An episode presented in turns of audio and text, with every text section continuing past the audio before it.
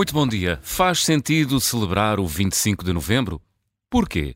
Ligue até ao meio-dia e partilhe a sua opinião no Contracorrente através do 91002 4185. Assinalam-se amanhã 48 anos do 25 de novembro de 1975, um momento em que os militares moderados conseguiram conter os que nas Forças Armadas queriam que Portugal optasse por um regime de poder popular, à cubana ou à soviética, e não fosse a democracia burguesa que a Constituição de 1976 acabaria por consagrar. E sempre que passa este aniversário, acentua-se a clivagem entre os partidos que querem recordar o significado desse dia e aqueles que preferem esquecê-la. A novidade dos últimos anos é o Partido Socialista que em 1975 estava ao lado dos militares moderados, alinhar agora, por regra, com os herdeiros políticos do período revolucionário. Vale por isso a pena voltar a este tema no Contracorrente, até porque nos aproximamos da comemoração dos 50 anos do 25 de Abril. Uh, José Manuel, porquê é que achas que é importante recordar o 25 de Novembro? Bom dia. Bom dia. Olha, porque nós ouvimos falar dos 48 anos, muitas vezes, 48 anos de, de, de, Estado Novo, que nem assim é rigoroso, porque não foi, não foi tanto tempo, não é? É o tempo que durou o regime sair do 28 de maio, que foram vários no princípio, aquilo foi um pouco confuso, mas, uh, independentemente disso, falamos, ouvimos falar muito pouco, e as pessoas conhecem muito pouco do que se passou naquele período, ou melhor, têm uma visão às vezes idílica do que se passou nesse período. Eu já, já dei aulas a, a alunos que saem diretamente de, do ensino secundário para a universidade portanto, primeiro ano, ensino superior, e uh, quando, por razões que tinham a ver com, até com a disciplina que eu dava, era necessário enfocar esse período, uh, verificava que havia uma ignorância quase completa daquilo que se tinha passado nesse ano e meio, basicamente, estamos a falar. No fundo, foram dois anos, que é o período até à aprovação da Constituição e depois as eleições para a Assembleia, para a primeira Assembleia da República. Não a Constituinte. Não a Constituinte. E, e aí é um ponto muito relevante, que é precisamente o que, significa, o que significaram essas eleições para a Assembleia Constituinte. Mas antes disso, uh, e porque é que eu acho que isto é importante? Porque ainda há, uma, há muito um discurso, que ainda hoje, de resto, eh, ainda hoje há uma entrevista com um dos protagonistas do 28 de novembro, que é o Major Tomé, que era na altura o segundo comandante de da Polícia Militar, em Lisboa. É, é uma entrevista que ele dá hoje ao Jornal Público, mas J. depois teve uma carreira política ligada ao DP e posteriormente ao Bloco de Esquerda, eh, em que ele diz, eh, entre outras coisas, que eh, basicamente tem duas ideias. Por um lado, que o 25 de Abril, enfim, ele diz coisas contraditórias ao longo da sua vida sobre 25 de Abril, mas enfim, mas há uma ideia. Ele, ele disse sempre coisas contraditórias, então entre 25 e 28 de novembro foi mesmo uma contradição ambulante. E ele é um homem alto. Bem, uh, uh, mas ele diz numa entrevista que eu acho que vale a pena perceber que é assim: a maioria dos revoltosos de 25 de Abril pensava, pensaram como o 28 de Maio democrático. Isto é curioso, esta expressão mas esqueceu-se que, rompendo nós, uh, os nós que seguravam a sagrada hierarquia, o MFA só sobreviveria marchando ao som de Zeca Afonso ou Zé Mário Branco, e não das marchas militares. Bem, isto é claramente uma, uma, uma ideia, do, dá uma ideia do que é que foi aquele período, se pensarmos que uh, este, este, este, major continua basicamente a pensar da mesma forma, a, a, a, a defender que era necessário um poder popular e um poder revolucionário em, em, em Portugal. Ora bem, eu acho que vale a pena perceber rapidamente, muito rapidamente, o que é que se passou nesse ano e meio. E aquilo foi um ano, foram, foi um ano e meio bastante conflitual. Eu vou tentar muito sinteticamente recordar isso. Primeiro, a primeira tensão, as primeiras tensões, houve duas tensões logo ali nos primeiros meses. Eu vou simplificar muito, uhum. portanto, não, não, e espero que a Helena também a Helena não morre com olhos muito culposos, digamos assim. As duas primeiras tensões foi, por um lado, uma tensão uh, por causa da descolonização, havia várias visões sobre isso, e isso leva logo à queda do primeiro governo. O primeiro governo era dirigido pelo Adelinda Palma Carlos, um advogado ligado à, à oposição democrática, uh, e cai, passado pouco tempo, logo em julho, e é substituído por Vasco Gonçalves. Depois, mais tarde, isso também levaria à queda do, do, do, do general Spínola, que era o primeiro Presidente da República, acaba por se demitir a seguir ao 28 de setembro, enfim, não vou agora entrar em detalhes sobre o que é que foi ou não foi o 28 de setembro, só para dizer que entre, 28, entre hum, 25 de abril e 28 de setembro, pelo menos numa, numa antiga colónia, que é, que é Moçambique, já tinha, acontecido algum, já tinha havido acontecimentos bastante graves. Depois temos uma, uma outra tensão que existia nessa altura, que é eh, uma tensão entre aquilo que era uma certa explosão dos movimentos populares, de que fala de alguma forma o Major Tomé, e uma preocupação inicial do Partido Comunista de não assustar, talvez para não assustar a burguesia, e portanto havia, o Partido Comunista não queria greves, boicotava as greves, houve muitos casos desses, uh, ele a manifestar-se contra as greves, a apoiar o Ministério do Trabalho. Uh, Dizia que os portugueses trabalhavam pouco. Sim, mas isso é, isso é, isso é no, talvez mais para diante, não é? Portanto, não, na, não, naquela não, altura, naquela altura, por exemplo, há uma, há uma crise grande na TAP. Há uma uhum. crise grande na Como TAP. Não? claro, Como não? não é? Como... E, e aí o, o, PCP, por exemplo, está contra a greve. E está contra a greve em muitos outros setores. Não apoia as primeiras ocupações de casas que Sim. começam a ocorrer em Lisboa. Uh, as ocupações de terras no Alentejo são só no final do ano, já são depois de 28 de setembro. Pronto, depois com o 28 de setembro, Portanto, sai o Spínola e dá-se a primeira aceleração da revolução e as primeiras prisões. Primeira altura que há pessoas presas, enfim, as primeiras prisões com alguma dimensão e, e as primeiras perseguições. E, e quem, há... quem, são essas, essas pessoas presas? Olha, penso que o Jean Miguel Júdice é logo preso Sim. nessa altura. Alguns até são presos dois dias antes. Uh, ou seja, não percebiam bem porquê. Depois há ali um momento bastante crítico na viragem do ano, com dois eventos que são muito importantes para perceber o que se vai passar. O primeiro é o Congresso do Partido Socialista. Sim. No Congresso do Partido Socialista, o Partido Socialista não estava, não se percebia ainda o que é que ia acontecer ao Partido Socialista. E há uma luta que é vencida por Mário Soares, por pouco, uhum. entre ele e uma facção revolucionária que era o Manuel Serra, que depois vem a formar um partido que tem 1% nas eleições de, desse ano ou melhor, do ano seguinte, porque isto é em dezembro de 74 ainda. E logo a seguir há uma tensão enorme no início de 75 por causa de uma lei que era a lei da unicidade sindical. O que é que essa, essa lei implicava? Implicava, era uma lei eu diria quase fascista. Só não, só havia um sindicato. Pois, em, em, portanto, em nome da unidade dos trabalhadores, não se, não se permitia que houvesse uh, pluralismo sindical. Portanto, que houvesse sindicatos com várias orientações. Repare, se nós estamos na Europa, onde a, a tradição é que existam uh, sindicatos. Quem quiser formar um sindicato pode formar um sindicato. E há sindicatos democratas cristãos, socialistas e comunistas. Era isso que havia na altura, por exemplo, num país como França, ou mesmo aqui ao lado em Espanha, em que havia uh, uh, dois sindicatos, um mais próximo do Partido Socialista e outro mais próximo do Partido Comunista.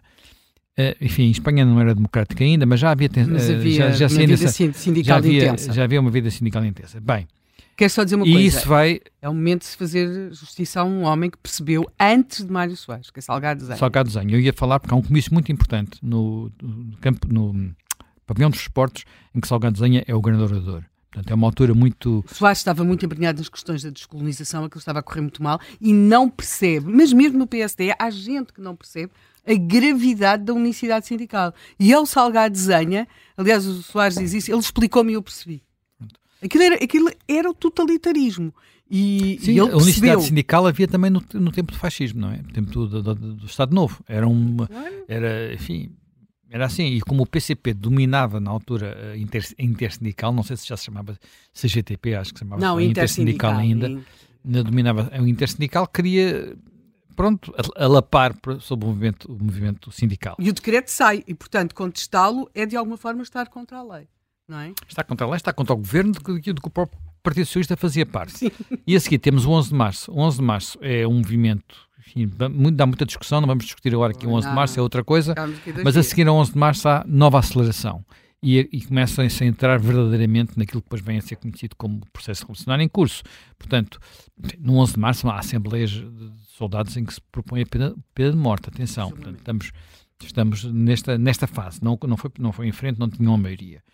Mas é, a seguir são decididas as nacionalizações, que são por arrasto, até barbearias eram nacionalizadas porque estavam nas mãos dos bancos, uh, e a reforma agrária também acelera. Já tinha havido ocupações de terra, mas a partir daí, ou próprias Forças Armadas que vão, às vezes, em sítios onde os trabalhadores não queriam ocupar as terras, uh, uh, ocupá-las, e, e, e, as prisões enchem-se. E há, e, e, há muita gente presa na, na sequência do, do, do 11 de março.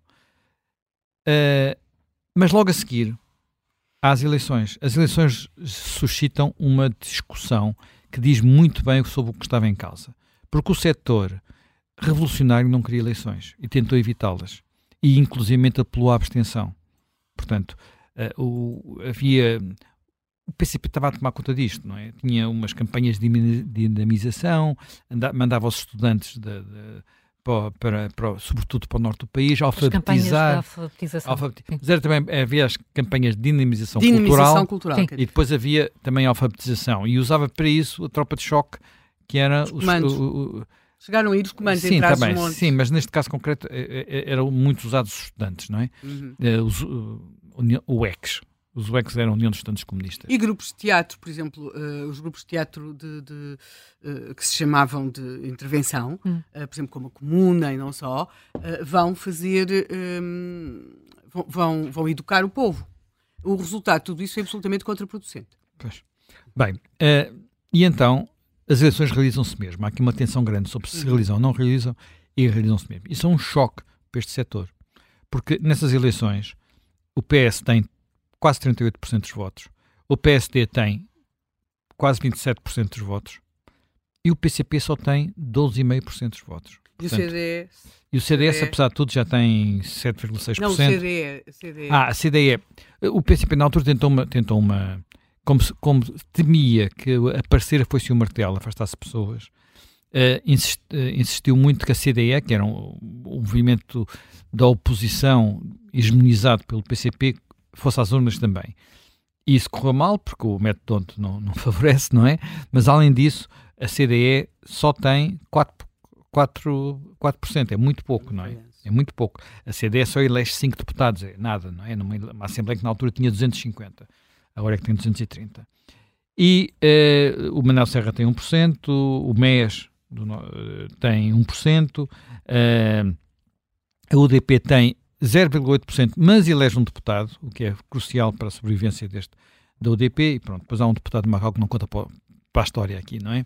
Portanto, uh, e isto cria, a partir desse momento, duas legitimidades. Há uma legitimidade democrática, portanto, mas que, mas que é para escrever a Constituição, portanto, não se traduz numa forma de governo, Portanto, o governo não, deriva, não depende da Assembleia Constituinte, daquilo não é a Assembleia da República, ele tá, tem única e exclusivamente o dever de escrever a Constituição, mas percebe-se onde é que está, de que lado estão os portugueses.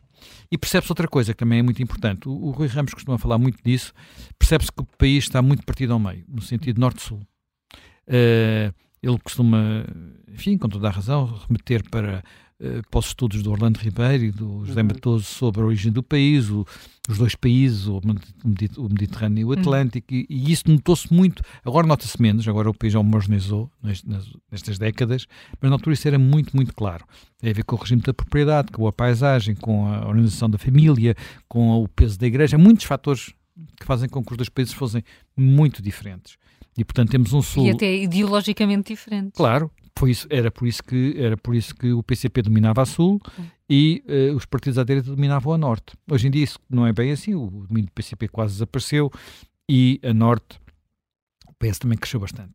Mas uh, havia um, um país laranja a norte, um país vermelho a sul e um país rosa ali na zona de Santarém e tal, portanto aqui numa, na faixa central, na, na cintura, digamos assim, do país. Uh, mas independentemente disso, o importante é há uma legitimidade democrática uh, que se percebe onde é que está, de que lado estão a maioria dos portugueses, ou de que lado está a maioria dos portugueses, e uma lógica revolucionária que contestava isso desde o princípio e, portanto, começa a falar-se de que está eh, bem, os portugueses votaram, mas há o MFA. E nós é que fizemos a revolução, e nós é que sabemos para onde é que vai, e portanto a nossa Assembleia, a Assembleia do MFA, vale tanto ou vale mais do que vale uh, a Assembleia Constituinte, e há esta tensão que vai durar todo, todo o verão, com momentos muito, muito importantes, uh, que talvez aquele que torna o caso português um caso internacional é o caso República. E aí a imprensa internacional começa a olhar para cá. Basicamente, estamos a falar de um jornal que estava ligado ao eh, PS, historicamente, era um jornal da oposição, pequenino, ali no bairro Alto, aliás, nem é bem, bem bairro Alto, é ali ao pé da, da Misericórdia.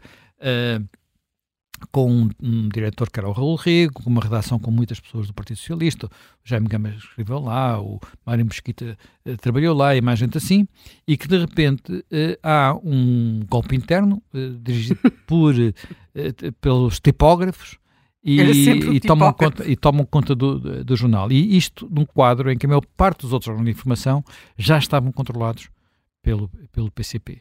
José Saramago era o diretor adjunto do Diário Notícias, por exemplo, tinha havido saneamento de jornalistas, o século era, era, idêntico e uma série de outras coisas. E isto, de repente, percebe-se bem, a, a, liberdade de, de, informação está em causa, a liberdade de expressão está em causa e o PS faz as primeiras manifestações em Lisboa, que depois, passado uns tempos, sai do governo, sai do governo antes do PSD, sim, sim. o PPD na altura, o PPD é mais incitante, até porque Sá Carneiro não está cá, uh, e uh, faz o comício de, de, de, de, Fonte Luminosa, que é, que é um, julgo eu, o maior comício que houve naquele espaço. Uh, talvez o do, 25, do dia 1 de maio, o 1 de maio de 75 é capaz de ter sido maior ainda. 74. 74, perdão, de 74, em que aquilo estava, enfim, mas isso não era um comício ali, era um comício que ia dali até, até aqui ao Valado, com tudo cheio de gente por todo lado, enfim, eu estive nesse dia na rua e é impossível de repetir. Portanto, e a partir desse momento uh, há uma tensão clara, o governo cai, vem um governo em que o PS não faz parte, é o quinto governo, e depois finalmente a relação de forças dentro das Forças Armadas modifica-se e vem o sexto governo já com alguém que ao princípio até era gonçalvista, mas depois se torna num inimigo, num anticomunista que é o almirante Pinheiro de Azevedo. E as coisas, mas a tensão não diminui. A tensão vai aumentando, aumentando, aumentando, aumentando, a norte e a sul. Na norte há começam a vir para a rua os anticomunistas e as sedes do Partido Comunista a serem assaltadas. No Sul, uh, multiplicam-se as manifestações, aos Soldados Unidos vencerão, há N outras coisas, e o ambiente é de pré-guerra civil e de país dividido ao meio. Quer dizer, estamos a falar de um tempo em que Freitas do Amaral não dormia duas noites seguidas numa casa, tinha medo de ser preso. Estamos a falar de um tempo em que Mário Soares mudou para o Porto com medo de que as coisas corressem mal em, em Lisboa. E estávamos assim nas vésperas do 25 de novembro, depois no 25 de novembro, sem entrar em detalhes sobre o que se passou, eh, até porque continua a haver discussão sobre alguns episódios, a verdade é que na altura os moderados dominam, controlam uh, as forças mais radicais. A meio deste processo, ou no princípio não se percebe muito bem, o PCP sai, e há aqui hum. há muito, alguns uh, momentos que são importantes e que sobre o que se passou exatamente não sabemos tudo ainda. Por exemplo, o que é que se passou num encontro que julgo eu é 24 de novembro entre o líder ideológico dos moderados, que é Mel Antunes, e Álvaro Cunhal. Eles têm uma, reunião, têm uma conversa na véspera do 25 de novembro. E, e terão sido só os dois? Já, e terão sido só os dois, já morreram já os dois. Temos saber. E já morreram os dois, sabe-se, contaram outras pessoas, claro. seguramente. Há uma, se calhar há atas ou documentos sobre isso, ou relatórios no PCP, nos arquivos uhum. do PCP. Talvez um dia se saiba mais sobre o que se passou realmente nessa reunião. Uh, há coisas muito interessantes. Costa Gomes, ao princípio, nunca se sabe bem para que lado, não se percebia ainda bem para que lado é que ele ia cair. Costa Gomes consegue estar sempre do lado dos vencedores. Sempre. Costa Gomes estava a par do 25 de Abril. E foi, e foi, e foi e nesse, e nesse dia, e nesse dia foi fazer tratamentos para o hospitalar. A mulher para o hospital um para estar. Pronto, foi, Podia ser tratado naquele dia ou em qualquer outro dia. Meteu baixa para estar no hospital militar durante o dia 25 de Abril e depois, nesse dia, estava muito atento. Quer dizer, a força militar determinante no 25 de novembro são os comandos, os comandos da Amadora. Uh, que realizam, primeiro desalojam os paraquedistas, que tinham ocupado uma série de sítios, nomeadamente Monsanto, e depois a polícia militar, onde há tiros e há três mortos. Uh, os comandos da Amadora tinham 200 operacionais. Os fuzileiros, que eram controlados pelo Partido Comunista, tinham pai, o triplo. E os paraquedistas ainda mais simplesmente os paraquedistas des desorganizam-se imediatamente, porque já não tinham estrutura de comando, eram só sargentos e, e, e, e praças, e o, há a expectativa que dura muitas horas sobre se, como se costuma dizer, os fuzileiros saem ou não saem. E não saem. E não saem. Mas há uma coisa muito interessante. É que, é que não saem? Uh, uh, pronto, porque é que eles não. Há a dúvida hoje quem é que lhes disse para não saírem, porque toda a gente esperava que eles saíssem. Uh, designadamente oficiais claramente ligados ao Partido Comunista e que estão envolvidos nisto até sei lá onde.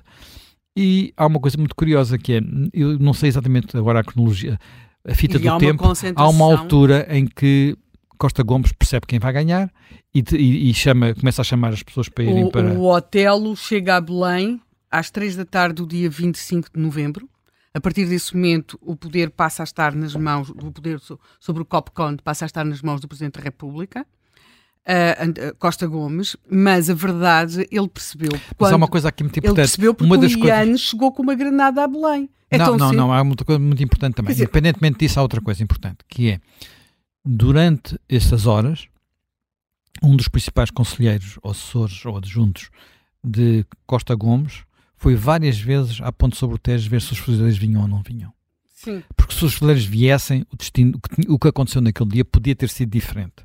Não estou a dizer que ganhavam ou perdiam, estou Sim. a dizer que podia ter sido diferente, designadamente eh, só ter havido três mortes, por exemplo. E, prova e, provavelmente não vieram, até porque o Partido Comunista fez uma leitura de situação e achou que não. Uh, Sim, mas nós razões. sabemos que o Partido mas Comunista o... queria uma, qualquer coisa, não é? Portanto, se queria uma revolução legal. ou não, queria qualquer coisa. E, e, e, há um testemunho disso que é muito claro, que é o testemunho da Zita Seabra, que claro. na altura era a chefe dos estudantes comunistas e que tem gente mobilizada nessa, nesse período e que depois vai ela própria, depois de receber instruções do próprio Abercunhal, vai ela própria desmobilizá-los. O mesmo acontece com os operários que estão na margem sul, próprios uh, preparados para, para virem para Lisboa e a quem... E para receberem armas, nomeadamente. Receberem armas, havia armas fora dos quartéis. E a quem é de facto uh, dada essa informação de que não podem vir, e alguns terão mesmo reagido muito mal quando receberam essa informação. Agora, para que Costa Gomes não tenha logo tomado uma posição, um, e é óbvio que o cérebro de Costa Gomes estava mais próximo do Partido Comunista do que propriamente. Como se veio a verificar mais tarde, aliás, porque o Costa Gomes tem um filho que era militante da UEC. Portanto, e que era uma... uma figura eh, um pouco ambígua. E hum, o filho. O, o pai é, é, uma pessoa inteligentíssima e um excelente militar. E, portanto, a partir do momento em que faz a leitura de situação, que os comandos, os fuzileiros não vêm, é claro que isso ele sabia. Para... Os, comandos, os comandos vêm, os fuzileiros, os fuzileiros é, que, é que não, vêm.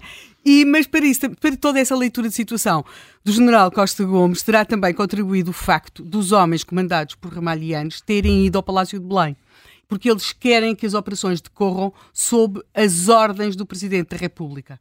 Não, não querem aparecer como uns contragolpistas ou como os autores de um golpe. E, e para tal, uh, era muito frequente na altura os militares andarem com granadas.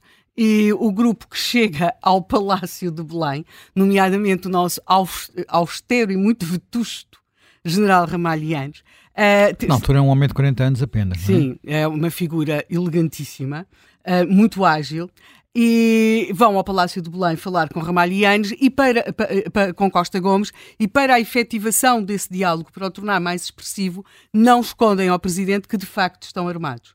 E, e, e portanto isto é um diálogo que se vai mantendo Costa Gomes vai acabar por fazer a tal leitura de situação. Ele faz sempre uma boa leitura de situação, mesmo que nós não percebamos a leitura de situação. Agora, só, só para acabar, porque não, sim, já sim, temos claro. cá convidados em estúdio, nomeadamente. Bem, aqui há um ponto muito importante. Há dois pontos que eu queria citar, falar ainda, sem entrar em detalhes sobre a história. Primeiro, o resultado do 25 de novembro, mesmo havendo vitória dos comandos, não era obrigatório que fosse aquele. Porque havia, designadamente do próprio eh, major que comandava os comandos queria mais. E quando dizia queria mais, não queria apenas deter os militares que os militares que estavam envolvidos. E, aliás, tudo foi muito pacífico. O, o, aliás, na entrevista que dá hoje, o Mário Tomé, que era um dos principais envolvidos nisto tudo, foi chamado a Belém, foi a Belém, que era do outro lado da, da, da calçada da, da ajuda, da ajuda. atravessou a calçada, foi para o outro lado e, aparentemente, antes de ser mandado para o, para, para o norte do país, esteve a almoçar bacalhau com todos no Palácio de Belém com outros oficiais. Portanto, isto foi assim bastante. Ora bem, essa tranquilidade é muito tem, tem um rosto que é Mel Antunes e a sua declaração de que o Partido Comunista deve continuar a fazer parte deste processo. E vai continuar, vai continuar no governo, por exemplo, uhum. onde eles tinham ministro, tinha um ministro ou dois, já não, já não me lembro, vai continuar, e isso é, um, é, um, é uma questão importante, porque isto podia de facto ser aquilo que não foi, que era um golpe, um contragolpe, um golpe, um golpe reacionário, um golpe que, que, nos tirasse a liberdade porque ia para, outro, para outra, noutra direção. E não foi. E esse aspecto é muito importante. E desse ponto de vista, uh, digamos, o arco, aquilo que depois veio a ser o arco constitucional, a Constituição seria aprovada pouco tempo depois, uh, mas uh, os partidos mais importantes, PSD, PS, sobretudo o PS na altura, depois também o CDS, tinham este consenso sobre que devia ser uma democracia burguesa, sentido é o termo usado muito pelos comunistas, democracia burguesa, era aquilo que o Álvaro tinha dito que não haveria em Portugal, mas que depois se vem consagrar com a Constituição de 76, enfim, que tinha muitos defeitos, que depois foram sendo, foram sendo corrigidos, mas é uma Constituição que no que respeita aos mecanismos democráticos estava lá o essencial. Não estava tudo, mas estava, era uma democracia imperfeita, mas estava lá já o essencial. E, por isso, sempre o Partido Socialista, historicamente, esteve do lado do, dos vencedores do 25 de novembro. Eu acho que isso ficou, isso passou a ser muito incómodo a partir da geringonça. Portanto, onde de repente o Partido Comunista teve que se aliar com os que tinham estado do outro lado, nesta altura muito crítica da nossa, da nossa história, onde de facto esteve em jogo o país que ia mexer. O país podia ter sido muito diferente para pior se as coisas não tivessem tido aquele destino a 25 de novembro. E desse ponto, desse ponto de vista, eu vou voltar ao Mário Tomé, porque isto é sempre útil ter um a citação de um protagonista. Quando foi em, em dezembro de 2015, depois da geringonça, ele, ele escreveu o seguinte: Nos 40 anos do 25 de novembro, os seus reais vencedores, a direita conservadora ou mais reacionária, acobertada sob designações historicamente afirmadas como respeitáveis, como social-democracia e democracia cristã, uh, sofrem finalmente uma derrota histórica com a formação de um governo apoiado num acordo inédito do PS com as forças à esquerda. Portanto, isto mostra bem eh, na minha perspectiva, por, por, a razão de ser do embaraço do Partido Socialista, que agora acha que é um tema que divide imensos portugueses e, portanto, não se pode falar dele, quando, se o 25 de novembro tivesse sido desde o princípio, mas sobretudo nos últimos anos, tratado como a vitória da democracia sobre outros projetos, isso teria sido muito benéfico para todos e até para percebermos o que está em jogo, às vezes, em opções políticas que vamos tomando ou não. Porque há uma coisa concreta em Portugal há herdeiros das forças políticas que quiseram regimes não democráticos e que têm representação parlamentar e tiveram influência recente no governo do país. Tudo o resto, designadamente radicalismos de outras cores, não tem essas raízes, não tem esse passado. Não andaram envolvidos nessas coisas, não é? Hum. E, e, e, portanto fica, fica atual portanto, voltarmos é, a falar sobre, sobre, sobre o assunto, até porque eh, de facto está, eh, a polémica está aqui em cima. O André Pisson Lucas está connosco já, é o nosso, uh, o nosso convidado que está em estúdio, diretor executivo do Instituto Mais Liberdade, que organiza um dos pontos de celebração do programa da Câmara Municipal de Lisboa, o Instituto. Não, organiza muito mais, tem, muito tem mais, mais para além da exposição. exposições. Para além da exposição, André. Exposições, bom dia. São, são dezenas, conta lá, André. Sim. Bom dia, muito obrigado pelo convite. Uh, sim, uh, decidimos uh, apostar muito na celebração deste dia, porque de facto existe uma lacuna nesta, nesta data de falta de memória e até uhum. lacuna nos livros de história. ainda ontem estava a falar com um professor de história que referia que não só o tema é pouco abordado, não só o 25 de novembro em si, mas o PREC todo é pouco abordado nos livros de história, como no programa escolar, por exemplo, no nono ano, e está no final do ano. Nunca se chega a dar, não é? Nunca se chega a dar, ou ele diz que dá a despachar, porque de facto não tem tempo e as prioridades são outras, e há exames, etc. Até porque pelos exames do, do nono ano. Um, lançámos esta exposição 25 de novembro. Um, a própria Helena Matos uh, deu-nos alguns importantes contributos uh, na altura. Um, no ano passado tivemos apenas em Lisboa e este ano uh, vamos ter em Lisboa, na Praça do Município, com o apoio da Câmara Municipal de Lisboa. Vamos ter no Porto, no Jardins Palácio de Cristal, com o apoio da Câmara do Porto. E além disso, em mais de 250 escolas. Portugal continental, ilhas e até, curiosamente, oito escolas portuguesas no estrangeiro, Macau, Angola, Guiné-Bissau e Cabo Verde. Hum. Uh, a exposição já está nessas escolas desde dia 13 de uh, novembro até dia 15 de dezembro.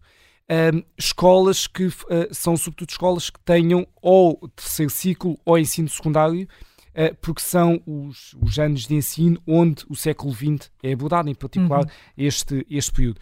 E por isso é tão importante chegar aos jovens com uma exposição bastante visual, com fotografias, uh, até com os QR codes que remetem para vídeos de, do arquivo da RTP, eh, que são bastante interessantes para perceber uh, um pouco. Por isso é, é, é, algo leve para os jovens, mas para perceberem, mas não apenas para os jovens. Isto é, é, é, relevante tanto para os jovens que estão a aprender um pouco o que é que foi o século XX, como para adultos que, que efetivamente desconhecem, a verdade é que há um desconhecimento muito grande.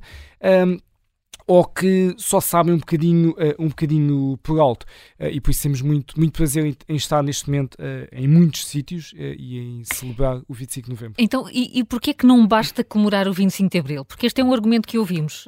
o 25 de abril é a data fundadora da democracia portuguesa. Porquê que, o, porquê que é importante que o 25 de novembro também faça parte?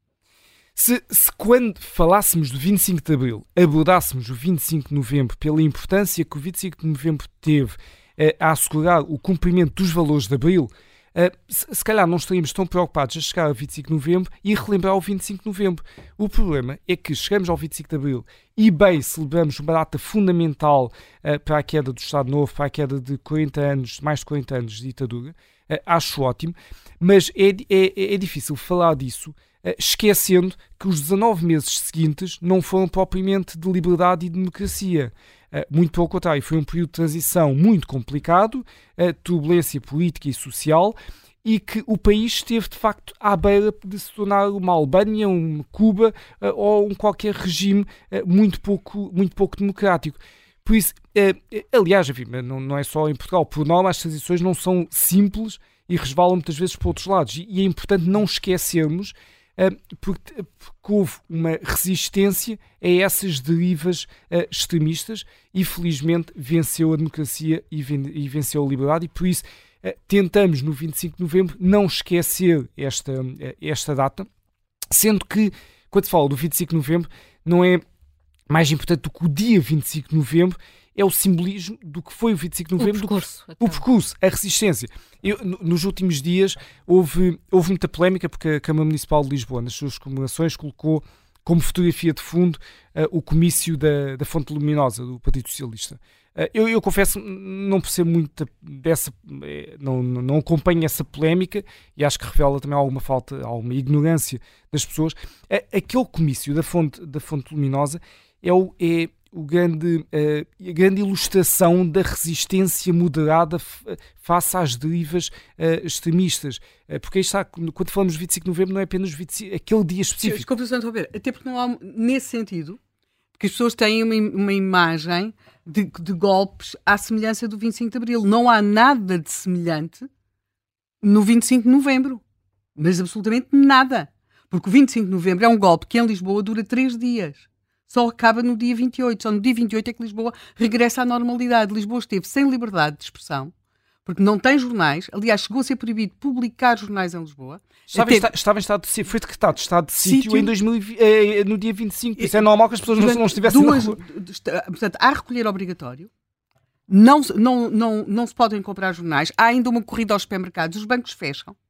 Portanto, não, a única fotografia que se poderia colocar do 25 de novembro seria uma operação militar qualquer, sei lá, os aviões a sobrevoar Lisboa, aviões militares, que é sempre uma coisa impressionante. Portanto, aquele comício que o André está a falar, é, e tal depois como uma manifestação que ainda é feita alguns dias antes do 25 de novembro, é o sinal de que há uma sociedade que está disposta a apoiar uma intervenção militar naquele sentido político. Portanto, não há, não, não há nenhum Largo do Carmo cheio de gente, nem pouco mais ou menos. Nem podia haver. Nem podia, não podia mesmo haver, porque não, não, não é nesse. É uma operação militar altamente complexa. Altamente complexa. Que fotografia é que queriam? Uh, eu associo. Uh, agora, a geração que não viveu isto associo à imagem de Ramalhianos. Ramalhianos já disse que esta polémica é uma trica sem interesse. Sim, mas Ramalhianos, uh, no, no, no, fechadinho naque, no, naquela sala, uns dias depois, uh, a agradecer a Jaime Neves o que ele tinha feito, queria uma fotografia dos carros de combate dos comandos a caminho de Lisboa. É assim a coisa mais fotogénica que eu vejo. Sim, e a própria fotografia de Ramalhianos é, nesse dia é, é uma fotografia é tenebrosa. Porque ele está de óculos escuros. Sim. Está de óculos escuros. E pois não é nada. Eu... E havia uma imagem de, estamos em 75. Associava-se ao Pinochet. O Pinochet tinha tomado o poder dois anos antes, não é? E a imagem é parecidíssima, quer dizer, eh, não, não havia ali uh, consultores de comunicação, claramente, naquela equipa de Aliás, militar. Não, e, e, a única, a única eu vi praticamente todas as imagens do 25 de novembro por outras, por outras razões. A única imagem que uma pessoa tem, assim, que se possa pôr, são os. Mas é uma fila de carros carros do, lá, como é que aquilo se chama, dos comandos a caminho de Lisboa, a caminho lá, do, para, o, para, o, para, o, para o Monsanto, para o Tuduc. Quer dizer, aquilo não dá, não é? Aquilo não é nada. E, não há nenhuma imagem, não há nenhuma imagem da calçada da ajuda. Do... Há, há uma, também é muito penosa, que, se, que é a extrema-esquerda a tentar fazer uma barricada. E percebe-se que nem jardinagem nunca tinham feito na vida. Portanto, eles tentam fazer umas barricadas na rua e depois aquilo que são mesmo os combates. E nenhuma, de, nenhuma delas, os combates, os combates a sério na calçada da ajuda, que é uma coisa tenebrosa, não há, não há imagens. Portanto, não, não há nesse sentido. Pois há grandes manifestações a seguir. O Porto tem manifestações impressionantíssimas a, a seguir de homenagem ao Pires Veloso. Mas já, já, já tinha sido, não é? Portanto, uh, quando as pessoas dizem isso é porque se calhar não querem dizer em que sítio das fotografias é que estavam nesse dia. Mas, eh, mas de hum. facto, é, é porque aquela imagem do comício ilustra bem o que é o 25 de novembro, que foi aquele grito popular naquele. Uh, naquele a maioria silenciosa. Aqu sim, aquela, sim. Maioria, aquela maioria silenciosa, moderada, que foi, eh, foi aquele grande comício. E, e, e, e permitam-me também realçar é, é, simbólico que, um, a verdade é que é uma Câmara Municipal uh, liderada por uh, por um, um líder social-democrata, um, que não teve, não teve receio, pelos vistos, de colocar, um, sem fazer aqui daqui de advogado deles, mas não teve receio de colocar uma, uma fotografia que enaltece acima de tudo, o papel do Partido Socialista, o papel de Mário Soares uh, no 25 de novembro. E, de facto, são estas figuras que devem ser enaltecidas, que ele é uma homenagem ao Mário Soares e foi o grande papel que ele teve na, na democracia, de Mário Soares, Ramalhantes, etc. E confesso que valorize pouco à data aos comentários que Ramalhantes faz sobre 25 de novembro, porque ele é advogado em causa própria. Enfim, eu acho hum. que é mais relevante que pessoas distantes façam a avaliação. E os não... militares têm sempre solidariedades, uh, Sim. ódios e solidariedades corporativas que escapam. Claro, por isso, enfim, é, é, muito respeito pelo passado dele, mas enfim, acho, que é, acho que é importante quem está, quem está de fora fazer a sua avaliação mais, mais racional. E por isso, o 25 de novembro é uma data importante para homenagearmos essas, essas figuras, homenagear o, uh, o papel, como eu digo, do Partido Socialista. Acho que hoje, mais do que nunca, devia ser o Partido Socialista a estar na linha da frente para não, fazer, para não esquecer esta data. Um, são, uh, são eles que estiveram a liderar essa frente, essa frente moderada e muito devemos essa, uh, essa, frente, uhum. essa frente moderada. É pena que hoje, muito à custa da tal uh, geringonça, que se tenham, uh, parece que tenham ignorado esta data, que tenham renegado um pouco o seu, o seu passado. Uh, mas curiosamente ainda ainda em 2016, quando já tínhamos uh, Geringonça, uh, Carlos César, uh, presidente do, do, PS, escreveu no, no, site do Partido Socialista isto. Ele disse que para mim o 25 de novembro foi, acima de tudo, a reposição da pureza dos ideais de Abril e o grande obreiro, o Dr. Mário Soares, com o seu memorável comício da Fonte Luminosa.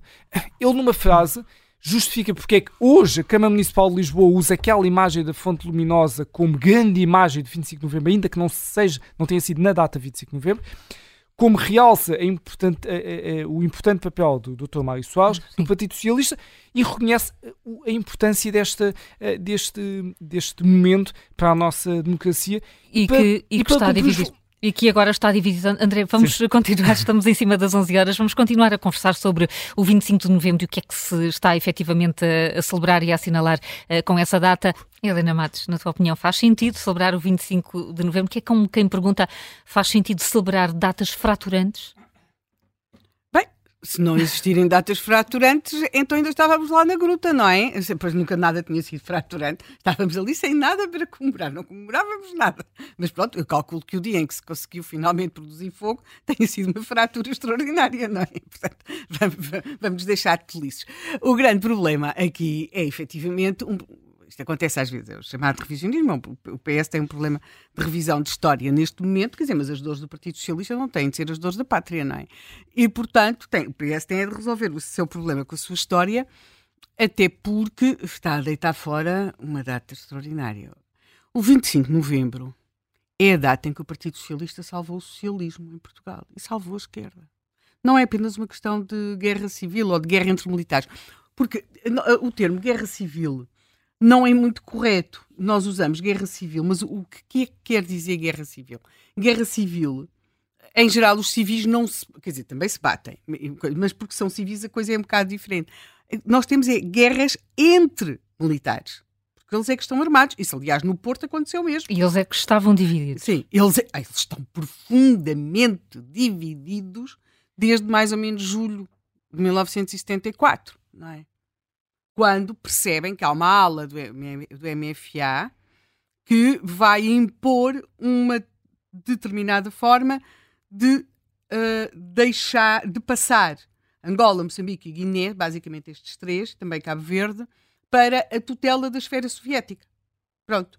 E, e que essa tutela não vai ser discutida eh, e, e não, e, e- que vai valer tudo para impor essa, essa passagem, essa transferência de poder. Nós chamamos de descolonização uma coisa que foi uma transferência para, eh, para ditaduras de, eh, de- de- da esfera soviética.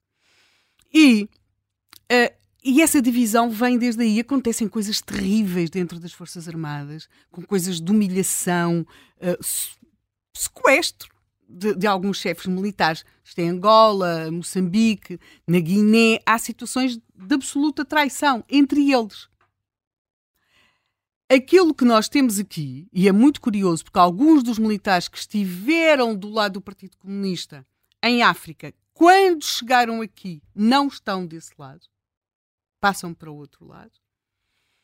O caso mais conhecido é o Alto Comissário Moçambique, Uh, mas se atentarmos bem no comportamento que teve o Alto Comissário de Angola, que ficou sempre para, a história com o lado odioso, Rosa Coutinho, porque era o- Uh, mas a verdade é que o seu comportamento no dia 25, ele é o homem que não deixa vir os fuzileiros.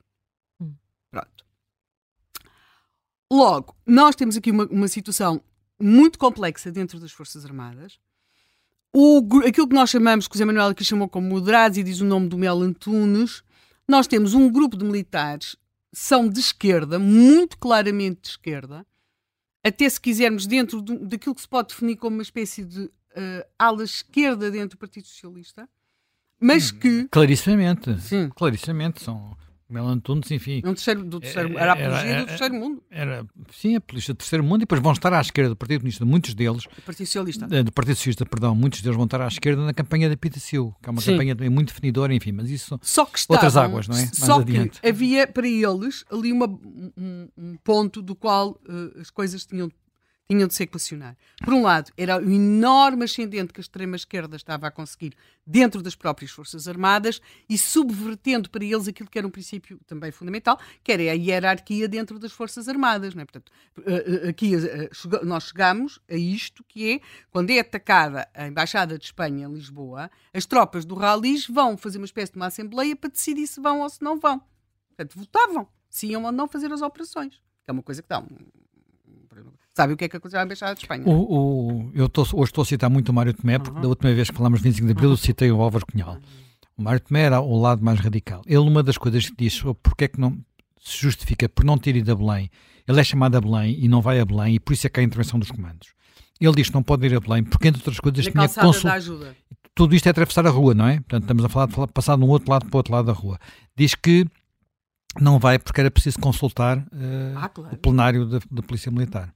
Sim, claro. Quer dizer, que era um plenário muito complicado, porque a pessoa que morre dentro da Polícia Militar, que é o, o Bagagem, já não era militar da Polícia Militar, mas estava lá dentro, não é? Sim, há, portanto, são mortos dois comandos eh, e é, é morto um PM eh, e eles vão sempre dizer que quem disparou são civis.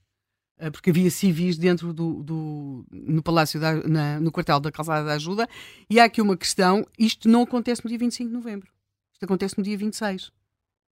Portanto, o, o- mas agora, portanto, vindo aqui, os militares, nós temos aqui um grupo que resolve, que nós hoje associamos ao Partido Socialista, é um grupo de esquerda que lidera estas, que, que, que tem, que lidera estas operações, ou, ou que concebe tecnicamente, militarmente estas operações, mas precisam, para as efetivar, da presença dos comandos. Os comandos são liderados por um homem muito mais à direita, que é Jaime Neves. E, e para pôr assim as coisas no campo, Hum. eh, mais, mais claramente falando. Também é preciso que se perceba que o líder político que emerge e que está presente nesta altura. Deixa-me só, desculpa lá, quando falamos de direita e esquerda nos militares, a maior parte deles são muito, Novo. São muito incultos. ponto de vista. O único que não dizia era, duas palavras seguidas era o era, Mel era, Antunes. era o Mel Antunes que tinha, que, pá, que sabia de que é que estava a falar. Sim, os outros. Porque, de resto, é nós, nós começamos, por exemplo, com, com Otelo, que é a figura emblemática disto tudo, a dizer-se social-democrata, depois eh, adepto da Suécia, depois vai a Cuba, e em Cuba é apresentado como uma espécie, de Fidel da Europa, e aquele, naquela cabeça há uma confusão Mas mesmo sempre muito, muito grande. Aliás, confusão que se prolongará Toda a sua vida, pois. toda a sua vida, para desgraça de nós, né? porque isso depois também deu, enfim, já falámos disso. Deu o que deu. Mas, agora, aquilo que nós temos aqui é, com, com uma presença politicamente muito dominante de Mário Soares, porque Sá Carneiro tinha estado fora, tinha estado doente, tinha tido todo um conjunto de circunstâncias que o tinham afastado de Portugal. E, e o seu próprio partido tinha tido várias confusões internas. E o que acontece a 25 de novembro é a esquerda uma parte da esquerda a salvar, a salvar o, o- o- a salvar-se a si mesma. Não, mas a salvar-se a si mesma de facto. Porque, sobretudo, a norte do país, a reação a, a- a esta, a, esta imposição de, um- de uma ditadura comunista era muito, muito, muito, muito grande. E, portanto, aquilo que nós tivemos naqueles dias foi não apenas o, o parar de um processo revolucionário, mas o facto dele ser parado por quem podia salvar a esquerda de si mesma, ou de uma parte de si. E, efetivamente, o Partido Comunista negocia a sua continuidade, até porque já tinha cumprido o seu papel histórico. A independência de Angola já tinha acontecido, o MPLA estava em Luanda, e, portanto, aquilo que nós vamos ter, na rua ficou abandonada a extrema-esquerda, eh, mais ou menos eh, ali depois a, a- a ter de se confrontar, ela sim com a derrota. Aliás, se querem, conforme recordava aqui um- um ouvinte, há uma fotografia, só que a princípio nestas coisas não se põe a fotografia dos derrotados, porque é humilhante, não é? Mas se quiserem uma fotografia, podemos pôr os pares a chorar em tancos. Era essa fotografia? Queriam de 25 de novembro? É uma bela fotografia, mas não se põe. Em princípio, quando se celebra, a não ser naqueles regimes ignomiosos, não se põem as fotografias dos derrotados. Penso eu, não é? Ou, ou dos militares eh, desmobilizados a descerem a calçada da ajuda. Em princípio, os regimes decentes não fazem isso, não é? Não se põem as fotografias dos derrotados para, para celebrar alguma coisa. Portanto, voltando aqui, aquilo que me parece ser eh, claro neste momento é que o Partido Socialista tem um problema com a sua própria história neste momento em que resolveu, parafraseando Pedro Nuno Santos, ganhou uma autonomia na, na, na sua área e, portanto, vai eh, apoiar-se e coligar-se e aliar-se àqueles que derrotou, mas foi efetivamente o Partido Socialista que os derrotou a 25 de novembro de 1965. E se não tivesse sido o Partido Socialista a derrotá-los no dia 25 de novembro de 1965, ah, essa esquerda teria tido outra história para contar. E seria bem mais complicada. Porque quem, neste tipo de golpes, conta com tropas comando, ganha. E, portanto, se o golpe tem avançado sem Oh, oh, Helena, é verdade que ganha se as tropas estiverem a atuar como comandos, porque os fuzileiros e os paraquedistas, em princípio, são Os tropas de comando também. Simplesmente já não, não. têm comando, estão completamente. Pois. eh, são trupes, não é? Não são bem já tropas, não, já são não, trupes. não tinham, não é? Uhum. E, portanto, a partir desse momento, as coisas, o, o- o- aquilo que nós vamos ter é um golpe, nesse sentido, muito complexo, vai durar três dias e depois temos um ano fa- fantástico. Eu acho que há uma data que nós realmente, um dia, deveríamos co- comemorar, porque é realmente nesse dia que o 25 de Abril se cumpre. É o dia de julho de 1976 em que toma posse o primeiro governo constitucional, é chefiado por Mário Soares, que tinha ganho as eleições. Quem lhe dá posse é já um presidente da República democraticamente eleito, Ramalhianes. Já não é um. eu Agora dizer, já não é um militar. É um militar. É um sim. militar, É o- mas é um militar que foi votado, e aliás Sim. foi votado Foi expressivamente. eleito. Uh, uh, foi eleito e com uma votação muito expressiva. Logo, é em julho de 1976 que finalmente se cumpre o 25 de abril de 1974. Porque ele esteve, ou aquilo que nos foi garantido em termos de liberdades e de regime, no dia 25 de abril de 1974. E entre 25 de abril de 1974 e, creio que é 26 de julho de 1976, em alguns momentos aquilo esteve mesmo para não acontecer. Mas em alguns momentos esteve mesmo para não, para não acontecer. E uma das datas que contribuiu para que isso pudesse ter acontecido foi o 25 de novembro de 1975. E contribuiu não apenas porque parou, de certo modo, o processo revolucionário, mas também porque, dada a presença, ou quase a omnipresença dos socialistas na inteligência, dizendo aqui inteligência, no sentido inglês do termo, da organização do golpe, permitiu que a democracia portuguesa não ficasse manca de um dos seus lados, que era o lado do Partido Comunista porque é óbvio que mais que havia material para passar o, para, para, para ilegalizar o Partido Comunista. Se me perguntares, hum. é óbvio. É claro que havia material para ilegalizar o Partido Comunista. Mas politicamente isso não deveria ser feito. Aliás, o Partido Comunista tinha tanta consciência disso que levou aquela noite de 25 de novembro a queimar papéis, não é? Uh, aqui em Lisboa. Portanto, há, há, haveria material que chegasse para isso, claro, tinha de ser ideologicamente motivado do outro lado. Portanto, aquilo que os socialistas fazem, nesse dia 25 de novembro de 1975, que agora definem como uma data fraturante, é porventura o maior serviço que alguma vez prestaram à democracia em Portugal. Não apenas porque travaram o processo revolucionário, mas porque condicionaram a forma como esse processo revolucionário foi travado. Deitar isto pela janela fora é daquelas coisas que só se faz porque só se olha para o, para, para o dia de hoje. A, a, dependência do poder tornou-se tal que é quase como, como se diz do, dos alcoólicos, cada dia conta, não é?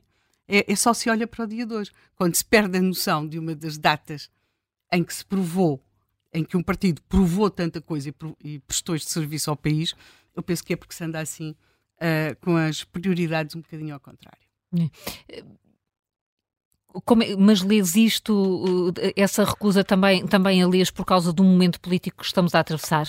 Se bem que Uh, enfim, quando Carlos Moedas, no dia 5 de outubro, anuncia que vai tomar a iniciativa uh, de celebrar hum. em Lisboa uh, esta data, ainda não sabíamos que estávamos nesta, nesta crise política que temos agora, com Sim, eleições antecipadas marcadas. O, o mas Moedas, achas que há aqui uma Moedas, questão mais estática? O, o Carlos Moedas só anuncia isso porque, para ocupar um espaço claramente que o Partido Socialista deixou vazio. Qualquer hum. partido tivesse aquel, aquela data na sua história, a, a, a celebraria, não? Que os socialistas não a celebrem é que causa espanto e que tenham deixado essa data para outros assinalarem. O partido de Carlos Moedas não teve, de modo algum, o papel relevante no 25 de novembro de 1975 que teve o Partido Socialista. É? Portanto, hum. que António Costa, claro que não podia quando estava na Câmara. O problema é que os socialistas, uh, o Partido Comunista foi normalizado, como é óbvio, hum. não é? E depois a extrema-esquerda também, o Partido Socialista uh, foi abandonando uma política de alianças ao centro, ou pelo menos de proximidade ao centro, e foi uh, criando um espaço de um imaginário de esquerdas, como se passou a dizer no plural, com o PCP e com o Bloco. E é precisamente na Câmara Municipal de Lisboa que hum. isso começa. Sim. E, portanto, há como se se tivesse uh, criado agora uma espécie de, das esquerdas, e nessas esquerdas é, é como aquelas fotografias que se têm de esconder. Uh, o 25 de novembro é a fotografia que se tem de esconder. Não, não, não, de, dessa nova, é um processo de revisão histórica, não é? É um revisionismo. Desse revisionismo não há espaço para o 25 de novembro. Não por, por aquilo que o, o, o 25 de novembro em si mesmo nele tenha acontecido, mas por aquilo que agora se quer fazer de conta que se é. Portanto, eu também percebo, está-se num momento de construção de uma grande esquerda e, portanto, temos de fazer de conta que estivemos sempre todos juntos e do mesmo lado da barricada, mas não, não estiveram sempre mesmo uhum. todos juntos no mesmo lado da barricada, felizmente para todos nós, e, sobretudo, combateram-se de uma forma, uh, lamento dizê-lo, mas combateram-se de armas na mão. Vamos, vamos ouvir os nossos, os nossos ouvintes. O, o assunto suscita uh, naturalmente aqui uh, muita, uh, ainda muita, muita paixão, como acabamos de, de registar. O António Levi é médico e ouve-nos em Lisboa. Muito bom dia, António Levi. Bom dia. Bom dia. bom dia a todos. Eu gostei bastante do que foram dito, coisas com as quais concordo muito, outras concordo um bocadinho hum. menos mas o meu, o meu, esta minha depoimento é também emotivo, ou seja, é, é de uma pessoa que eu era muito militante nessa altura do PSD, do PPD, e vivi, vivíamos com grande intensidade todos esses momentos. Estive naquela grande manifestação do Pinheiro Azevedo, é só fumaça, etc, etc. Aliás, é um nome que ainda não foi aqui aí falado, mas é um nome extremamente importante eh, daquela época. E, e, é importante que as pessoas saibam, não sei se esse senhor que faz a organização da, da exposição do 25 de novembro, é um, pareceu-me pela voz que era um jovem e, portanto, não tinha vivido estes momentos, e era importante que estes momentos fossem feitos e e até essas exposições organizadas por pessoas e que, e que permitissem dar, dar espaço. O André Pissão Lucas, infelizmente, mas, já teve de sair. Mas eu, sim. desculpa interromper, bom dia, não, não, daqui, eu... daqui Helena Matos. Eu vi uh, alguns dos quadros da exposição, aliás, quando ela foi concebida, sim, sim, sim. e tanto quanto sei, ou consigo recordar neste momento, há referência a Pinheiro de Azevedo, até por, umas, eh, eh, por tudo aquilo que ele fez e para explicar o porquê que ele dizia que estava farto de ser sequestrado, e até por uma outra razão, e eu penso que isso chegou a ser incluído na exposição, ou pelo menos em algum material, o facto de ele até ter sofrido, isso hoje não tem qualquer destaque, ter, eh, tentativas de, de atentado, uhum. né? arrebentou uma bomba num dos sítios onde ele dormia, ele era uma das tais pessoas que nunca dormia no mesmo sítio, porque a sua uhum. vida estava Exato. literalmente em risco. Não, mas eu estava só a dizer que as, eh, eh, as, pessoas que fazem estas exposições, que expõem de pé, deviam hum. ter vivido nesse momento porque se calhar tinham, transmitiam melhor a percepção que nós tínhamos. Nós vivíamos, nós estávamos a sair do tal verão quente de, de 75, onde eh, foi celebrizada a tal moca de Rio Maior, as sedes do PCP que eram atiradas, eram atacadas e os móveis saíam, saíam pelas janelas na, a partir de Rio Maior para cima. Eu estava numa praia onde só se ouvia, por exemplo, eh, a rádio inglesa à noite, porque era onde nós tínhamos a informação do que é que se passava verdadeiramente em Portugal. E, portanto, eh, o 25 de novembro, no fundo, é o extremar de uma situação eh, revolucionária que, é interrompida depois com a queda do, 25, do, do quinto governo uh, provisório. Aliás, é muito interessante, como há bocado foi dito, o PSD, o primeiro sai o PS, e nos dias entre a saída do PS e a saída do PSD, o PCP trata muito bem o PSD nesses dias, até o PSD depois sair e o PCP começar a tratar mal o PCP, o PSD, como era hábito nessa altura. E depois já o grupo dos novos estava realmente a larvar, mas o PS realmente ganha aquele, todo, aquele protagonismo todo porque o PSD não podia atuar, porque uh, a imprensa era manifestamente muito de esquerda, PS para a esquerda, e o, e, e o PSD, no fundo, teve que ceder o lugar ao Partido Socialista e, e aos seus uh, dirigentes. A Fonte Luminosa foi uma, uma grande manifestação do Portugal democrático eh, dessa altura. E, portanto, eu, eu chatei-me sempre, eh, mais uma vez, não é? O doutor Carlos Moedas faz essa. Este, eh, é muito importante comemorar o 25 de novembro, mas eu não teria posto sequer, mais uma vez, a uma cedência a, a, ao Partido Socialista, fazer o cartaz do Partido Socialista é um, é um jeitinho simpático, mas é mais uma vez um, um, ato de politicamente correto, um bocadinho cobarde, acho eu. Podia ter posto, por exemplo, o Pinheiro de Azevedo, que foi uma pessoa muito importante nessa, nessa altura. O 25 de novembro é um dos 25 de abril que, que as pessoas comemoram, os que gostam do 25 de Abril da extrema-esquerda e os democratas de tipo a democracia burguesa e, portanto, o 25 de Novembro é o, é o 25 de Abril da democracia burguesa, que seria, se calhar, aquilo que estava na mente de alguns militares. Muito obrigado e bom dia. Muito obrigada a nós, uh, António Levi, um bom dia. É, é, é, sempre rico quando temos pessoas que se recordam e que partilham as experiências desse dia. O Pedro Azevedo uh, está a ligar de paredes, é fotógrafo. Bom dia. Sim, muito bom dia. Olá. Bom dia. Bom dia. Bom dia. olha, antes de mais, é um grande prazer estar a entrar em contato com a vossa rádio, a rádio que eu ouço diariamente. É indispensável para mim passar um dia sem ouvir a Helena e ouvir o Manuel Fernandes e, claro, a vossa equipa. Hum. Hum, pronto, eu, a minha inscrição não parte no princípio de dar, de dar, algum input no que respeita ao facto histórico que hoje falamos, porque os meus 40 anos não me permitiriam viver esse tempo. Uh, no entanto, uh, uh, inscrevi-me no sentido de constatar que vivemos novamente tempos complicados, de certa forma, um, com alguma perturbação social. Claro que não se compara a esses tempos que foram vividos na, época de 74, 75, uh, mas novamente começamos a sentirmos uma, uma evolução de uma crise política, uma crise social, em que as pessoas, a cada dia que passa, uh, começam a, a ter inputs de, revolta, não claramente, volto a repetir, comparados com o da altura, mas essa, essa insatisfação começa a surgir novamente. Eu ouço diariamente a vossa rádio, eu gosto muito de ouvir, eh, acho os comentários da Helena e do Manuel de facto ímpares na, na comunicação social nacional. Um, quando me inscrevi, uma coisa que eu gostaria muito de, colocar em cima da mesa, é óbvio que não é isto que está em questão, mas deve-se dar liberdade às pessoas de acreditarem um, uh, noutras vertentes que neste momento apelam ao voto.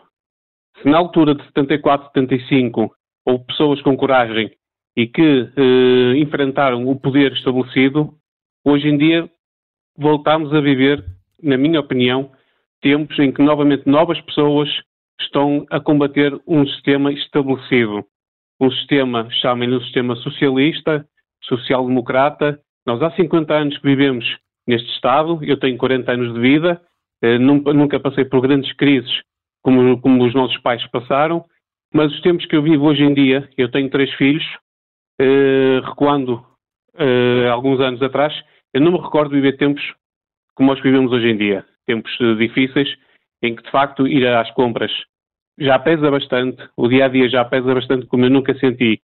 E a coragem que pessoas em 74, 75 tiveram para enfrentar o poder estabelecido, nós hoje em dia voltamos a constatar que começa a aparecer uma nova eh, força para combater este sistema que está estabelecido há 50 anos, porque infelizmente a coragem de Mário Soares e de outras figuras eh, foi corrompido, ou seja, o, interesse nacional, o amor pelo país foi corrompido pelos interesses pessoais e de certos partidos que se deixaram corromper e perderam o amor ao país e perderam o amor às pessoas.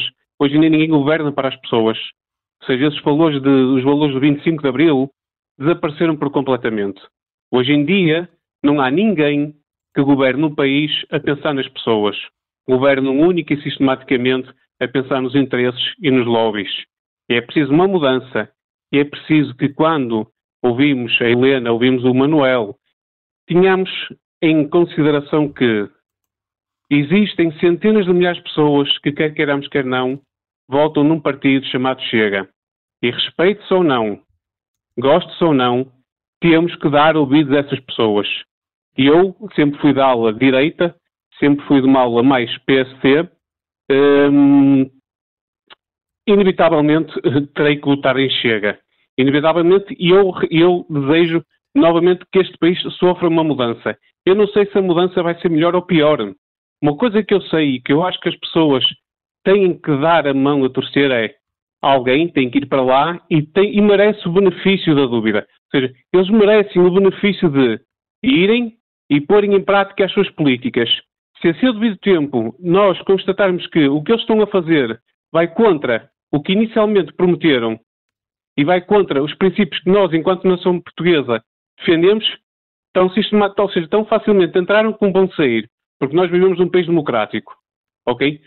O que nós nos devemos lembrar, e para terminar, e, um, é que o país em que a gente vive é democrático e nós não podemos uh, colocar de parte as pessoas que votam no Partido Chega. Porque são centenas de milhares de pessoas que votam neste partido. E votam não porque são tolinhas, porque agora vem um André Ventura que é um fascista. Não é, não é por isso que elas votam no não é só por isso que elas votam no Chega.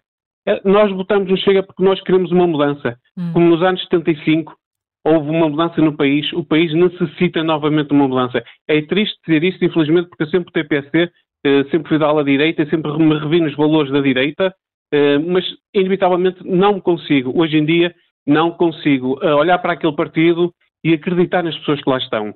Lamento muito, eu não gosto de particularizar as situações, mas Montenegro claramente não inspira qualquer tipo de confiança enquanto líder do Partido Social Democrata. Não inspira. Pedro, okay, e por isso. Agradeço, agradeço. Não, nós é que agradecemos, eh, Pedro Azevedo, porque faz aqui essa, essa ponte com 75 e diz que agora a insatisfação começa também a ressurgir. Fica dada esta opinião. Muito obrigada, bom dia e, e já agora eh, também bom fim de semana. O Vasco Machado enviou-nos uma mensagem de áudio. Vamos ouvi-la também. Vamos celebrar. É dia, efetivamente, para celebrar. É mais do que, é mais do que importante celebrar o 25 de novembro, sempre foi. Uh, e continua a ser e, continua, e continuará a ser enquanto houver adeptos da liberdade. Porque no dia em que deixarem de existir adeptos da liberdade, aí sim faz, deixa de fazer sentido.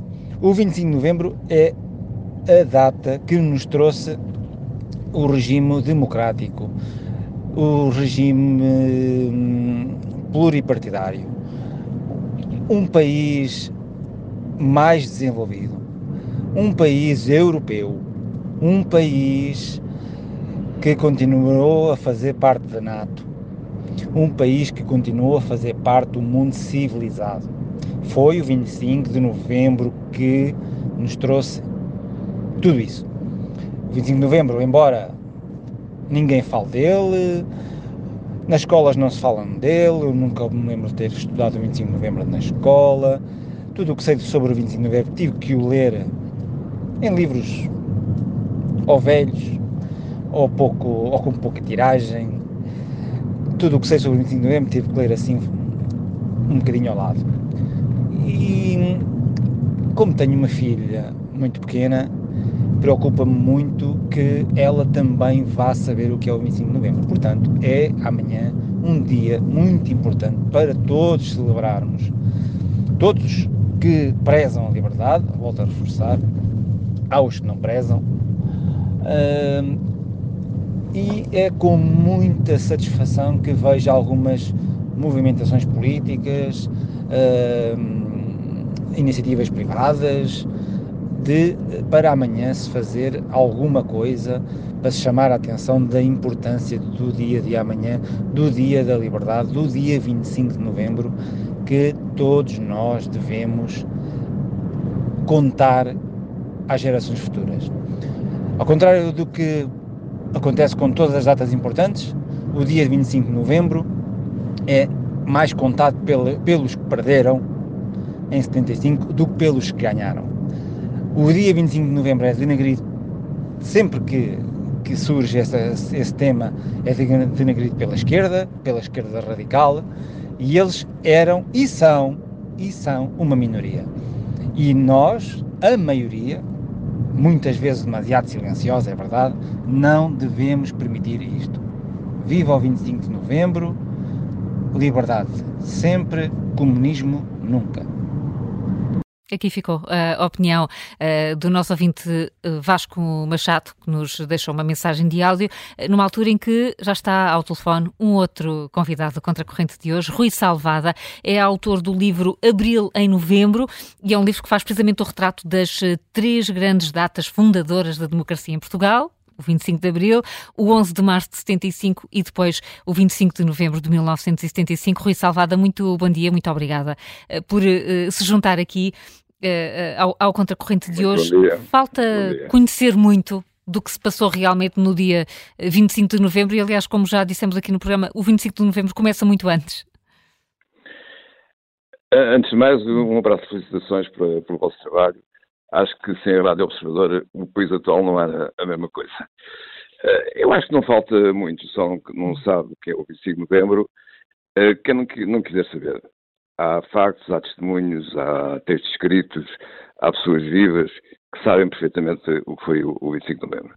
O 25 de novembro, no fundo, é uma consequência dos resultados que eh, foram verificados para a Assembleia Constituinte em 25 de abril de 75, em que o Partido Comunista Português e a esquerda radical, ao contrário daquilo que era suposto acontecer, sofreu uma copiosa derrota, que os partidos democratas, na altura PS, PSD e CDS, tiveram 71, 72% e registrou-se uma abstenção histórica de, de 9%. A partir desse momento, os, eh, o PCP pôs em prática aquilo que ele sempre quis fazer, que foi um levantamento nacional. Ele nunca foi adepto de putsch, de golpes militares. O 25 de Abril, só uma mistificação é que diz que foi feito pela esquerda, porque o 25 de Abril de 64 não tem nada a ver com o Partido Comunista. A Revolução do Partido Comunista tem a ver com o 26 de Abril. A partir de 26 de Abril é que de facto significa a Revolução Comunista e a tentativa de instauração nacional. E foi isso que o Partido Comunista pôs em prática a partir dos resultados da Assembleia Constituinte, com o 11 de março, que é uma armadilha que está praticamente hoje demonstrado que foi, onde uh, os opositores, os opositores, não, os, naqueles momentos, detentores do poder, aguardavam já aquele movimento, e depois uh, o Verão Quente é toda um, uma série de factos onde o PCP está, enfim, colado em todos os momentos, desde a decapitação de um comando do Regimento de Comandos do Coronel Jaime Neves, em que está lá a mão do PCP, inclusivamente o, o Sérgio Aldobra Cunhal há testemunhos sobre isso, uh, prometeu a alguns militares de Fouriers do Regimento Comandos que em caso da decapitação do, do, comandante, do capitão, decapitação do comando, uh, eles, e se as coisas corressem mal, não havia problema nenhum com eles, que ele eh, garantia o seu futuro com o asilo no exterior. Depois havia a intenção da Gola, que era uma coisa fundamental para o Partido Comunista da União Soviética, do qual o PCP eh, dependia, e todo, todo esse movimento eh, assessorou, de facto, com a, os resultados da Assembleia Constituinte. O PCP está em todos os momentos do 25 de novembro. Ninguém acredita que os paraquedistas eh, teoricamente, um, alguns sargentos liderassem um movimento ordenado de ataque a quatro bases aéreas eh, a Monsanto, onde estava o comandante, o comando aéreo, o português, o ataque à RTP com o Dona Comente. O PCP está por todo lado. O Dona Comente, não esquecer, era um militante comunista de uma célula controlada pelo Raimundo Narciso, um importante dirigente do PCP, e tudo isso foi depois assessorado também porque o hotel foi substituído no comando do COPCOM, recordo que o COPCOM tinha o comando das principais unidades operacionais da Grande Lisboa. O hotel era, um, no fundo, um testa de ferro utilizado pelo Partido Comunista Português e quando o hotel foi substituído. O PCP acelerou outra vez o processo. E, e é isto, fundamentalmente, o 25 de novembro é claramente uma tentativa do Partido Comunista de tomar o salto ao poder em Portugal. E, portanto, com claros vencedores e claros vencidos. Como? Com claros vencedores e claros vencidos. Bom, os vencedores foram claramente os portugueses, porque como, repito, os resultados da Assembleia Constituinte foram claros. É? Os portugueses, Sim. digamos, democratas, que foram os vencedores e que os, os visíveis foi o, um grupo militar com o general Rabanhones, com Jaime Neves e com muitos outros, mas enfim, foram os portugueses democratas que venceram. Os portugueses que perderam foram os portugueses ligados ao Partido Comunista. Rui Salvada, muito, muito obrigada por teres vindo ao, ao Contracorrente. Estamos aqui a recordar, um bom dia, estamos aqui a recordar uh, esta data e a importância histórica que tem. Zita Seabra uh, foi dirigente, era dirigente comunista na altura e agora está connosco em direto. bom dia, bom já dia. não é, já não é. É importante celebrar esta data agora, uh, mesmo sendo ainda politicamente tão, enfim, tão delicada, temos visto as divisões dos últimos tempos. Claro que sim. sim. Claro que sim. É a partir do 25 de novembro que o país caminha claramente para uma democracia pluripartidária, normal, igual às outras democracias do Ocidente, da Europa. Eu, em relação ao que já foi dito, queria só dar eh, duas ou três notas daquilo que foi a minha própria vivência. Sim. Eh, em primeiro lugar, o PCP tinha a sua linha política definida desde os anos 60, quando Cunhal escreve o Rumo à Vitória e defende que em Portugal, eh, para chegar ao poder, os comunistas precisavam de fazer uma revolução democrática nacional, uma espécie de revolução de fevereiro, como aconteceu na Rússia, e depois uma revolução de outubro, uma insurreição popular armada, uh, que garantia o caminho para o socialismo e depois para o comunismo. Isto foi feito logo em choque entre Cunhal e uma linha dentro do PCP que defendia uma espécie de. Uh, ou que alinhava com os eurocomunistas uh, europeus, porque na altura havia o Partido Comunista Francês, o Partido Comunista Italiano ou Espanhol, que defendiam que era necessário chegar ao poder através de eleições e com normal uh, caminho democrático. Logo aí o, PC, o Cunhal afastou do PCP essa linha chamada linha de direita e, e, passou o PCP a ter a linha da Insurreição Popular Armada. Essa linha de direita era dirigida por Júlio Fogaça, que foi expulso na altura, acusado de ser homossexual. Uh, chegamos ao 25 de Abril e para, isto encurtando, uh, para o PCP, o 25 de Abril tinha sido a primeira fase da Revolução, a Revolução Democrática e Nacional, e, e tínhamos que caminhar agora para a fase seguinte, para a nossa Revolução de Outubro. Um, há um momento-chave para, esta, para o 25 de Novembro, quanto a mim, que é o momento em que o PCP acelera, e que já foi referido pelo Zé Manuel Fernandes, que são as eleições de 25 de abril de 1975. O PCP perde as eleições, tem um resultado miserável, como é dito, eh, mas Cunhal disse eh, internamente não perdemos as eleições porque, embora tenhamos tido um mau resultado, há uma maioria de esquerda. Portanto, põe, coloca o PS ao lado do PCP para uma caminhada conjunta para a tal maioria de esquerda. Mas logo a seguir, no dia 1 de maio de 1975, uma semana depois do PS ter ganho as eleições, há um momento-chave, que é a manifestação do 1 de Maio, uma manifestação que enche o Estado de 1 de Maio. Na tribuna está o Presidente da República da altura, está o Primeiro-Ministro, portanto Costa Gomes e Vasconcelos, está Cunhal. E quando Mário Soares, com Fábio Adesanha, se dirigem à tribuna, portanto andam pela porta das traseiras do Estádio 1 de Maio, são recebidos por militantes do PCP, dois marinheiros, sindicalistas, que lhes fecham a porta na cara e dizem que não podem entrar e não os deixam, não deixam Dr. Mário Soares entrar na tribuna. E eu acho que isso é decisivo para a posição que depois Mário Soares vem a ter durante todo o verão quente. Mário Soares percebeu claramente uh, qual era a posição do PCP e o que é que o PCP queria, para onde caminhava. E demarcou-se. E, a partir daí, uh, o PS passa uh, para o lado, não todo o PS, atenção, o PS também tinha grupos e divisões, eu acho que isso ainda hoje se nota, havia o MES, havia Jorge Sampaio, que estavam noutra posição, mas o Dr. Soares, que é largamente maioritário na, no Partido Socialista, leva o Partido Socialista para resistir ao caminho que a Cunhal queria traçar, desde aí para chegar ao poder. Há o verão quente, há o PREC, há isso tudo, há o CK Constituinte, há a entrevista à Ordena Salati, tudo isto é conhecido. Uh, chegamos ao, ao 25 de novembro. E aí Uh, Cunhal disse, reunindo os dirigentes do PCP, uma frase famosa que Lenin utiliza na Revolução de Outubro. Diz, ontem era cedo, amanhã é tarde, é hoje. E é assim que nós, no dia 24 de novembro, uh, sabemos o que é que se vai passar. E há três pontos fundamentais na orientação do PCP.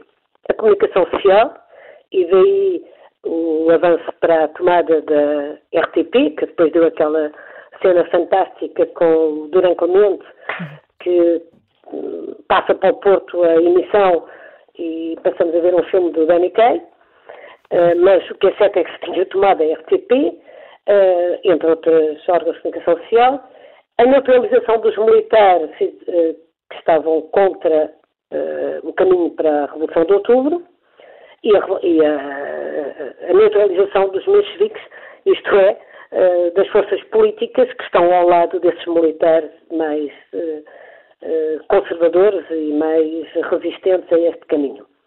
Aqui uma nota breve, até porque foi muito falado, de dois militares importantes, Melo Antunes e Costa Gomes. Melo Antunes era encarado no PCP como um defensor do eurocomunismo.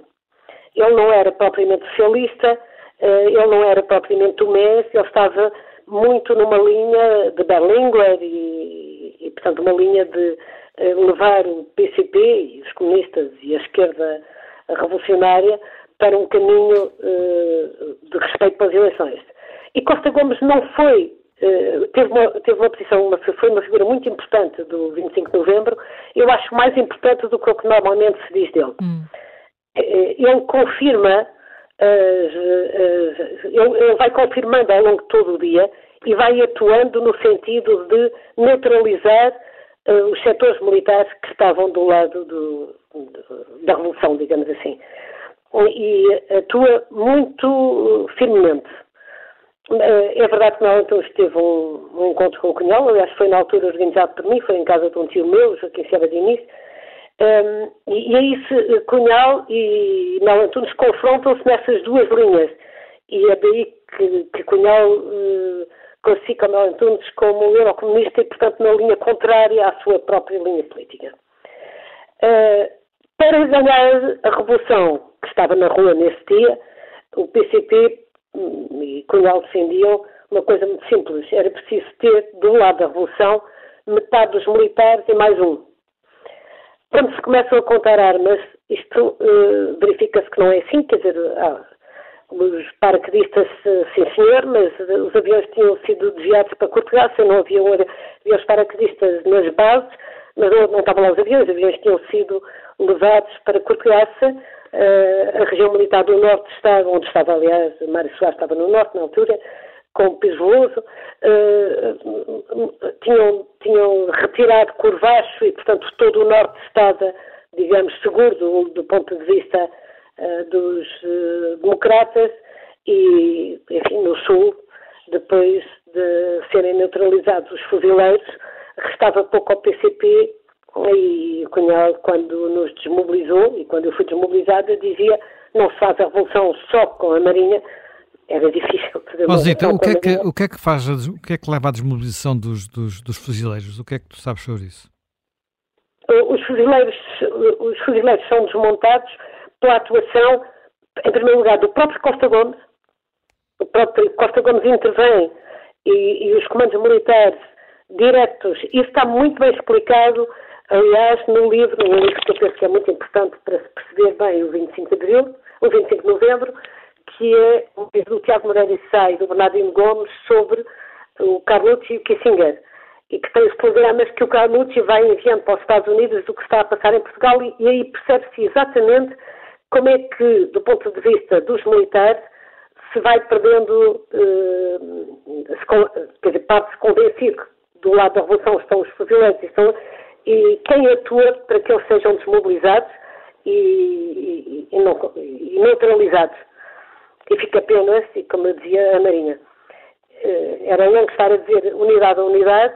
Aqui eu penso que é um ponto, momento fundamental, que são os comandos, isso já foi referido. Aliás, sublinho que na Assembleia Municipal de ontem ou de anteontem há uma proposta para haver uma homenagem aos dois comandos que são mortos na, na, na PM nessa noite, nesse dia, e isso foi rejeitado, incluindo, uh, não foi aprovado, porque o Partido Socialista não o aprovou também. Sim. Embora isto tenha sido decisivo para o desenrolar. Quando Cunhal percebe, e quando se faz as contas, e, e há a garantia, a garantia é dada antes de mais por Costa Gomes. Costa Gomes telefona a Cunhal e diz-lhe se uh, desmobilizarem, o PCP não é legalizado. Mel Antunes confirma e há um, um dos militares dos nove que vem à sede do PCP dizer desmobilizem. Uh, nós estávamos, os estudantes, que era uma força, um, digamos, de, de, vanguarda, juntamente com os metalúrgicos e com a margem sul, eram as três grandes correntes populares, forças populares, mobilizadas nesse dia para ir buscar armas aos quartéis. Eu tinha os estudantes espalhados por casas em Lisboa, por cela de faculdade, e depois tive que desmobilizar e dizer vão para casa, vão para a cama, porque não há militares suficientes do nosso lado para isto avançar. havia uma ideia muito clara que se dizia também desde sempre. Golpe militar não se faz, porque se perde. Tinha, os comunistas tinham acabado de perder, o movimento comunista internacional tinha acabado de perder um importante golpe militar, precisamente no Sudão. E depois houve uma chacina de comunistas. E, portanto, dizia-se, só tendo, como Lenin tinha, mais de metade dos militares do nosso lado é que podemos avançar. Se não tivermos, recua-se. E foi o que aconteceu. Contou-se as espingardas e recua-se. Hum. O que demonstra que Cunhal não era mesmo o Lenin nem o Trotsky e o Mário Soares não era Kerensky. E a coisa correu bem. Sem apenas, apenas e lamento esses dois comandos uh, mortos nessa, nessa noite. Zita Seabra, muito obrigada pela, pela síntese com que nos relata aqui este, este dia e o que o explica. Um bom dia. Uh, Helena Matos e José Manuel Fernandes, estamos com três, uh, quatro minutos talvez, o João Miguel vai fazendo aí contas. O que é que se pode, como é que podes resumir isto? Que é que uh, no dia 29 de novembro voltar, voltaram a sair jornais em Lisboa, estão a circular no país. A revolução tinha desaparecido dos títulos e tinha-se descoberto que o custo de vida tinha aumentado, que a rede elétrica ia abaixo porque não resistia à pressão e que Portugal ia poder voltar a ver a aldeia da Roupa Branca e o Pátio das Cantigas e, quiçá, houvesse um programa na RTP onde se pudesse discutir a reforma agrária. Os militares uh, barbudos tinham desaparecido dos ecrãs, estava agora um homem austero chamado Ramalhianos, era pouco conhecido ainda, e hum, começamos o ano mais fantástico, um dos anos mais fantásticos e menos conhecidos da nossa história, em que o Partido Comunista está no governo e todos os dias faz manifestações na, nas, nas, ruas, uh, dizendo que o fascismo voltou a Portugal. É um ano muitíssimo violento, com muitos mortos, uh, e é um ano, o ano de 1976, onde o país que hoje somos se começou a construir porque quem ganhou percebeu que tinha de dar lugar, espaço na vida política, a quem tinha perdido. E quem perdeu teve muita retórica, muita farronca, mas na verdade fez muito bem as contas. Portanto, o país que hoje somos começou em 1976. Bem, há coisas que nós não sabemos ainda. Cada vez que ouvimos protagonistas percebemos mais detalhes. Uh, isto foi interessante ouvir, por exemplo, a Zita Seabra aqui. Foi, foi claramente. Era, onde é que foi feita a reunião entre. Eu não tenho a certeza, mas é capaz de ter sido. É. Portanto, temos mais, há, mais, há coisas que vamos, vamos percebendo. E já agora, por falar de protagonistas uh, e perceber também isto que a Helena estava a dizer, como as coisas não desapareceram logo, como as coisas mudaram, como Cunhal, a partir de uma certa altura em 76, passa a ser outro, é interessante ler o livro do Carlos Brito sobre Álvaro Cunhal. Carlos Brito era um dirigente dessa altura, aliás, foi casado com, com Zita Seabra e depois tornou-se dissidente e escreve um livro sobre as, as várias encarnações de Álvaro Cunhal. E uma das histórias mais interessantes que ele conta é como é que ele descobre a seguir ao 25 de novembro uh, o, que é que estava a ser, o que é que estava a ser tratado na Assembleia da República. Ele era deputado constituinte, não, quer dizer, não sei se chegou lá a ir algum dia, mas depois não foi, não exerceu, digamos assim, e, e desprezava a Assembleia Constituinte. Uh, e depois percebe, uh, Carlos Brito, pelo contrário, estava lá, era o líder, uh, penso que era o líder parlamentar nessa altura, uma das figuras importantes era Vital Moreira, depois também vem a sair, e ele, Álvaro Cunhal disse, ah, mas a Constituição afinal é melhor do que eu pensava. E é nessa altura que a definem em linha, ele disse-lhe uma nova, uma nova encarnação de Álvaro Cunhal, definem a linha de passar a defender a Constituição, que até aí tinham feito tudo para torpedear. E isso é contado por, por outro protagonista, que é Carlos Brito. Uh, infelizmente há, há, protagonistas que vão desaparecendo sem contarem as suas histórias. Eu gostava que isso não acontecesse, que houvesse toda a gente contasse, nem que fosse para a gaveta, como antigamente se dizia. E hoje em dia não é preciso ir para a gaveta porque publicam-se hum. tudo muito facilmente. Eh, porque fazem falta uh, estes testemunhos. Portugal viveu à beira do precipício, de facto, e se não percebermos isso, achamos que tudo foi sempre tranquilo quando não foi a seguir ao 25 de Abril. E faz amanhã 48 anos. Há ainda muitas memórias, percebemos que há ainda muitas memórias que podem ser partilhadas. Na segunda-feira voltamos com outro Sim. tema. Até segunda-feira, bom fim de semana.